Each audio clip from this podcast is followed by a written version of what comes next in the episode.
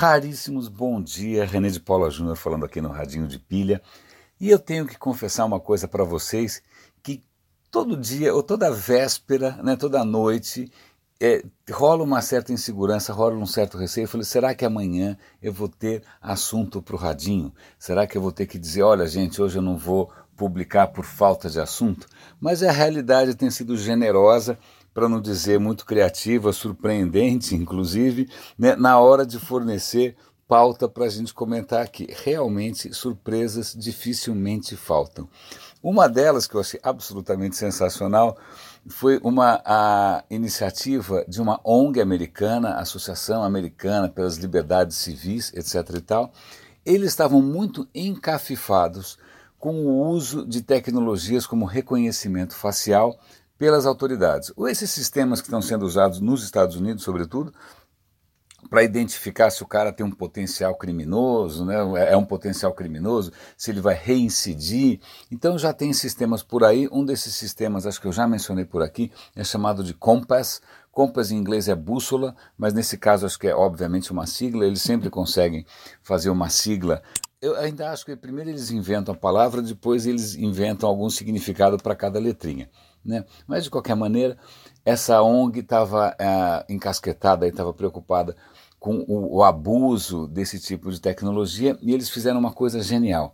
Eles pegaram ah, fotos de congressistas americanos do judiciário, pegaram o pessoal do, do judiciário americano e pegaram essas fotos e passaram por um software que a Amazon criou chamado Recognition, reconhecimento, para o quê? Para identificar fotos, é, é, é, fazer identificação facial de fotos.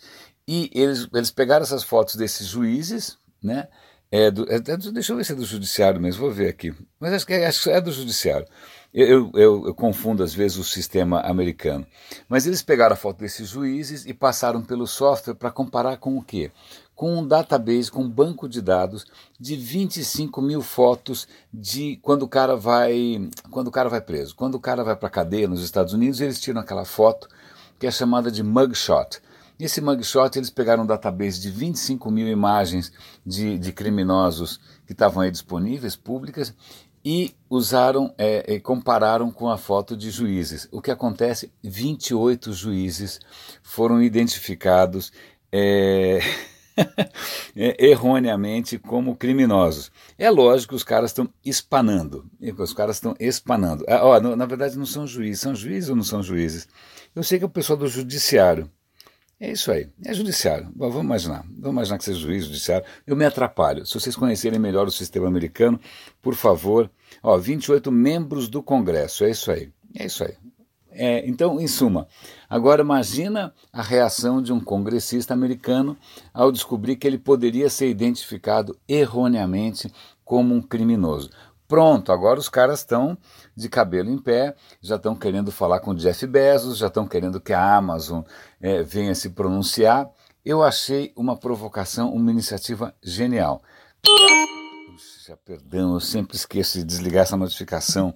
Isso deve dar um susto em vocês, deve dar dor de barriga em todo mundo. Eu vou apagar nesse exato momento. Mas eu achei genial essa história é, e, e, olha, parabéns para quem teve essa ideia super criativa de como chamar a atenção né, para um abuso possível, né, justamente das pessoas que estão, né, que podem fazer alguma coisa a respeito. O que mais que tem para a gente comentar aqui? Tem uma, uma notícia extremamente interessante que é a seguinte: é quando a gente ouve o discurso de uma companhia como Uber ou o discurso de uma companhia como Lyft, que também é um concorrente do Uber. Tem Lyft no Brasil? Eu nem sei. Acho que não, né? É só Uber, não sei. Mas eu não uso nenhum dos dois, na verdade. Eu nunca gostei é, da, das empresas. Eu sempre achei que elas eram muito truculentas, que elas não respeitavam a lei, que elas passavam por cima de tudo. E eu não acho que uma corporação tem o direito de fazer isso, né? de desrespeitar as leis de um país. Né? Mas então, mas essa é a minha postura pessoal. Mas de qualquer maneira, um, um dos argumentos em favor dessas empresas de compartilhamento de carro é que elas diminuiriam o trânsito porque as pessoas tirariam menos o carro da garagem, etc. E tal. Pois bem, esse argumento dos caras não para em pé. Né? Eu estou dando link aqui para uma reportagem que mostra mais um estudo dizendo que, na verdade, esses caras aumentam o trânsito e aumentam muito Porque como a corrida é barata, não é que o cara está pegando Uber para substituir uma viagem de carro, ele está usando Uber para substituir uma viagem de transporte público. Ele poderia ter tomado um ônibus, mas ele toma um Uber. Ele poderia ter tomado metrô, mas ele toma um Uber. Ele poderia ter tomado trem, ou ido de bicicleta, ou ido a pé. Qualquer outra opção né, muito mais é, positiva para a questão urbana, ele abre mão dessas, de todas essas opções para pegar o que? Um carro. Então, o impacto concreto do Uber e do Lyft e desses aplicativos é sim o aumento do trânsito nas cidades. Então a gente tem que tomar muito cuidado para não ficar caindo no papinho furado da assessoria de imprensa ou de todas as coisas que eles ficam falando por aí com vídeos maravilhosos, porque muitas vezes o efeito, o impacto é exatamente o oposto. O que mais que eu tenho aqui de interessante? Hum, ah, isso daqui é curioso. Faz algum tempo que eu não comento de ransomware. Ransomware é um tipo de ataque de hackers em que eles tomam controle da sua máquina, eles criptografam, ou seja, eles, eles simplesmente sequestram as suas informações, porque elas ficam todas protegidas por uma senha que você não tem, ele tem a senha, você não. Então, de uma hora para outra, você não consegue usar o seu computador, porque todos os dados estão com senha e você não tem a senha. E aí, pra, logicamente, para ter essa senha, os caras vão te cobrar uma grana. Né? Isso tem atacado pessoas físicas, mas esses caras exploram justamente quem é mais vulnerável do ponto de vista até de, de tipo de negócio. Por exemplo, hospitais. Né? Eu já mencionei aqui inúmeras vezes casos de hospitais que são paralisados, que ficam de joelhos, né, com pacientes ali, vidas em risco, etc. e tal, porque os hackers simplesmente paralisam é, um hospital inteiro. Recentemente teve uma cidade, se não me engano, foi Atlanta, eu preciso conferir, mas não me lembro bem, mas uma cidade americana, a cidade inteira, todos os sistemas públicos da prefeitura foram infectados, a cidade travou. Né? E, e, aí o que acontece? O, o, resgate já é uma grana, mas a recuperação disso tudo sai muito mais caro do que o próprio resgate. E agora, eu, eu, eu acho que é a primeira vez que eu vejo isso, que é, são esses caras agora focando em empresas de navegação. Navegação não navegação na internet, mas navegação mesmo de containers, aqueles cargueiros gigantes e tal. O que acontece? Mais um caso em que os caras atacam uma dessas companhias de cargueiros e paralisam tudo. Imagina, navio no mar deixa de ser controlável, navio no porto não consegue sair. O prejuízo disso, os riscos, né? Tudo isso por dinheiro. Então vejam só, é, outras. É, alguém vai achar isso uma inovação disruptiva. Né? É realmente disruptiva, porque é disruptiva no pior sentido possível e imaginável. Mas vejam só essa história de ransomware, como o pessoal consegue inventar novas maneiras de, de, putz, de deixar todo mundo. É, em, aliás, falando de deixar todo mundo, é, essa, essa notícia realmente me deixou bastante desconcertado, existe uma alternativa, é, uma alternativa não, na verdade são estratégias que são, estão sendo concebidas para combater o aquecimento global, que são chamadas de geoengenharia. Geoengenharia são é, tentativas aí de você alterar artificialmente é, algum aspecto do planeta para reduzir é, o aquecimento global. Então, ah, vamos espalhar coisas na atmosfera porque a atmosfera vai refletir o calor, ou vamos colocar um, sei lá, um guarda-sol entre o Sol e a Terra para que faça sombra. Ou, bom, tem inúmeras ideias malucas. É, uma das ideias, por exemplo, é você jogar é, ferro no oceano, não uma barra de ferro, claro, né, mas ferro em pó, porque isso favoreceria o crescimento das algas. As algas, em princípio, iam absorver a luz do sol ou gás carbônico, ou seja lá o que for. Então tem várias ideias, algumas delas bastante delirantes, né, é, para tentar reverter o estrago do aquecimento global. É, pois bem, é, uma dessas ideias, que aparentemente é inócua, é de um cientista que a ideia dele é o seguinte: olha, e se a gente espalhasse na atmosfera é, é, alguma substância que refletisse a luz do Sol. Então a ideia dele era subir um balão até a estratosfera e soltar um quilo de um pó de carbonato de cálcio, nada assim muito esquisito, né? alguma coisa com enxofre, para ver se isso realmente tem algum efeito químico é, é, indesejado, se isso realmente reflete a luz do Sol, sim ou não. Em princípio, um experimento. Acontece que esse cara está sendo massacrado por ameaças de morte. O cara tem que chamar a polícia tal. Por quê? Para minha surpresa, talvez você já soubesse disso, eu não tinha a menor ideia, existe uma teoria da conspiração, mais uma, né? chamada chemtrail, chemtrail ou traço químico. A questão é a seguinte: sabe quando às vezes você olha para o céu assim e está passando um avião e o avião deixa um rastro branquinho?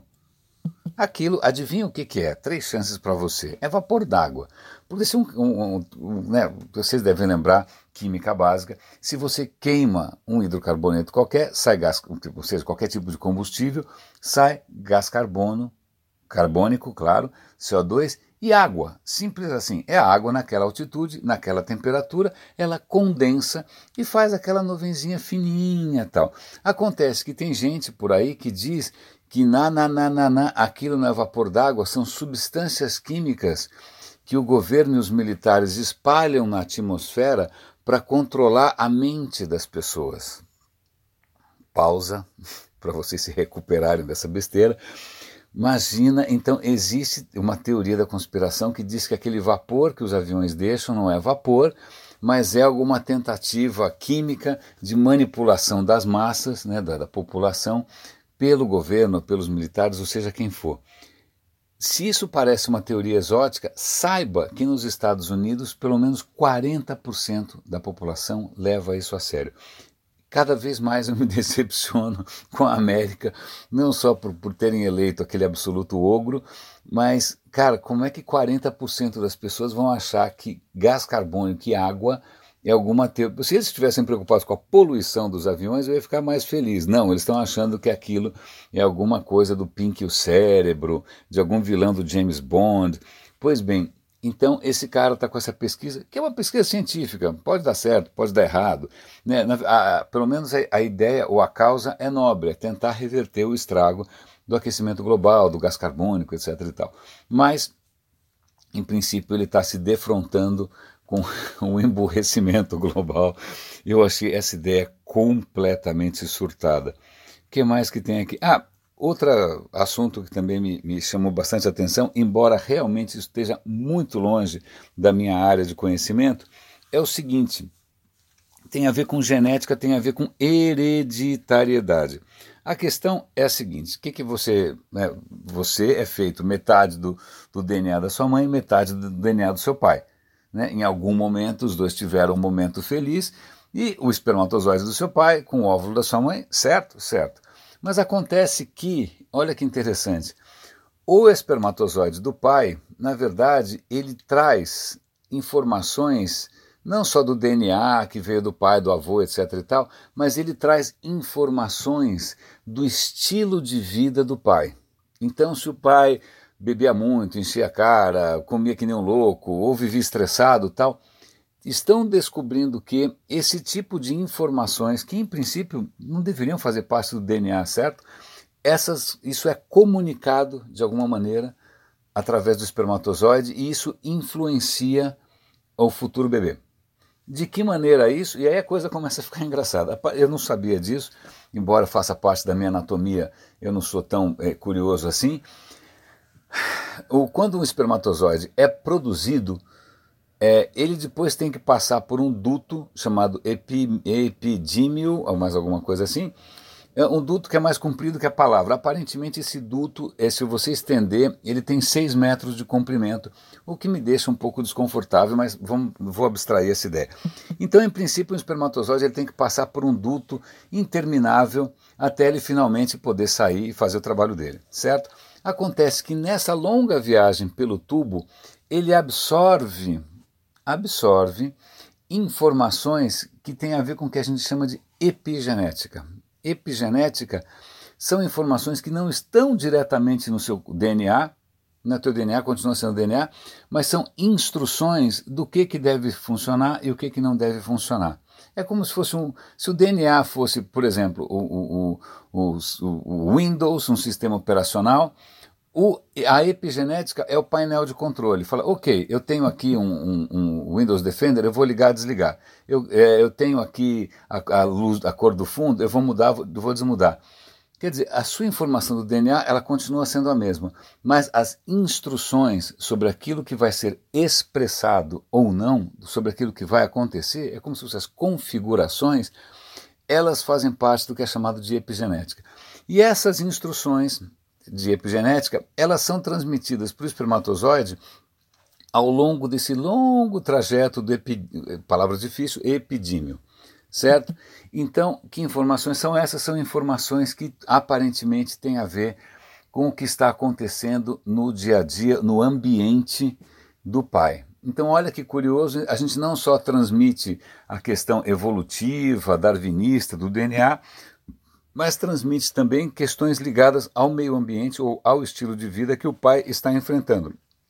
Portanto, fica aí mais uma dica para quem tiver é, pensando em colaborar com o crescimento da espécie, que é, você não só está passando a herança que você ganhou em termos de, de pai, ancestrais, etc. e tal, mas por tabela, na epigenética, é, você está passando informações do seu estilo de vida. A gente tinha falado recentemente sobre uma coisa parecida para as mães. Agora, para os pais também, eles estão descobrindo como essas informações ligadas ao seu modo de vida, ao seu estresse, à sua alimentação, elas são embutidas ali, elas vão junto num tipo de RNA, e aí a coisa já começa a ficar mais técnica do que eu sou capaz de acompanhar, é um tipo específico de RNA que é comunicado ao espermatozoide ao longo. Então, na verdade, o espermatozoide, se você comparar o espermatozoide quando sai ali da, da produção, ele novinho, saiu novinho, e comparar com o espermatozoide final, tem diferença, porque nesse processo, ao longo do epidímio, ele absorve informações do ambiente e do estilo de vida. Eu acho que eu tenho só mais uma coisinha para comentar com vocês. Hoje vai ter o eclipse, tudo bem. A gente já comentou de CRISPR, tudo bem. Ah, duas informações, vai, tá bom. Uma delas é um estudo do que saiu no New York Times, que é relativamente. É, não é a coisa mais surpreendente do mundo, mas os, os cientistas estão percebendo o quanto é importante para a sua saúde, para a sua dieta, a hora que você come. Não tanto o que você come, mas a hora que você come. Porque se tem alguma coisa que não mudou nos últimos 4 bilhões de anos, é que o Sol nasce e se põe né, todo santo dia, a cada 12 horas. Certo? Então isso mudou. Então a vida desde os primórdios, ela convive com esse ciclo natural do, do, do sistema solar, do planeta, e a vida incorporou dentro dos seus mecanismos químicos, né, esse reloginho. Então, esses, esse reloginho químico que existe em várias criaturas, desde as criaturas mais simples possíveis até nós mesmos, é chamado do relógio circadiano. São ciclos circadianos. Circadianos quer dizer mais cerca, né, mais ou menos um dia. Que é lógico, não é um relógio suíço, não é um relógio a quartos. É um relógio químico que mais ou menos acompanha a questão do dia e da noite. Né? E então, se você coloca alguém numa caverna durante um bom tempo, mesmo ele não vendo a luz do sol, ele continua tendo sono e fome nas mesmas horas. Por quê? Porque você tem reloginhos circadianos dentro de você.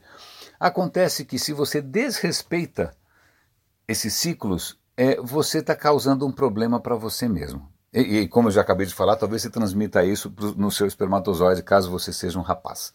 Né? E, então, a questão é a seguinte quem come compulsivamente ao longo do dia, quem come fora de hora, etc. e tal, é, está contrariando a capacidade do corpo de. O corpo está preparado para um certo ciclo, né? Para manhã, tarde e noite, é comer em certos momentos, não comer o dia inteiro, né? Essas dietas bizarras que você come a cada 15 minutos não faz sentido.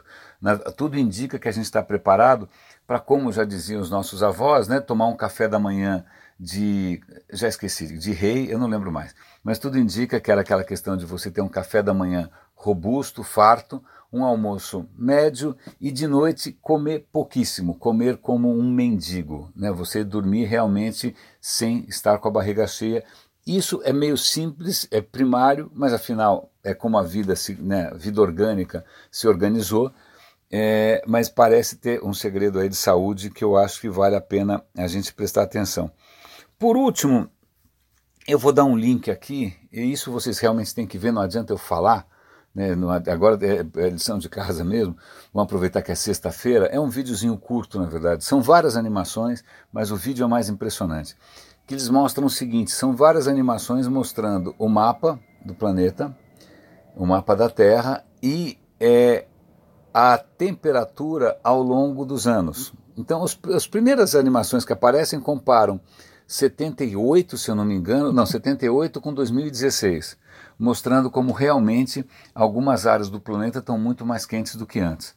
É, e aí eles, você tem essa, esse mesmo tipo de comparação feito por organismos, por instituições científicas diferentes. E são todos muito parecidos, todos mostrando que de 78 para cá o mundo esquentou pra caramba. Mas aí o golpe de misericórdia é um vídeo que tem no final que ele começa a mostrar as temperaturas no globo é, oscilando desde 1800 não sei quanto. Né? E aí é, a animação é um videozinho de uns 30, 40 segundos. É, no começo você percebe aquelas pequenas flutuações, mais quente, mais frio, mais quente, mais frio, mais quente, mais frio. Aí quando chega na década de 40, você já começa a perceber o planeta inteiro um pouco mais quente. Quando chega na década de 70, aí pronto. Não é nem que está laranjinha, aí a coisa fica vermelha mesmo. Aí, é, é, diante desse tipo de informação, questionar se está havendo aquecimento global ou não, aí já é mais ou menos acreditar que o governo está espalhando, sei lá o que, algum alucinógeno no rastro dos aviões. Aí é realmente teoria da conspiração da mais delirante. Raríssimos, espero não ter falado demais, nem rápido demais. É, muito obrigado pela companhia ao longo da semana. Um bom fim de semana para vocês e até segunda. Grande abraço aqui no Radinho de Pilha.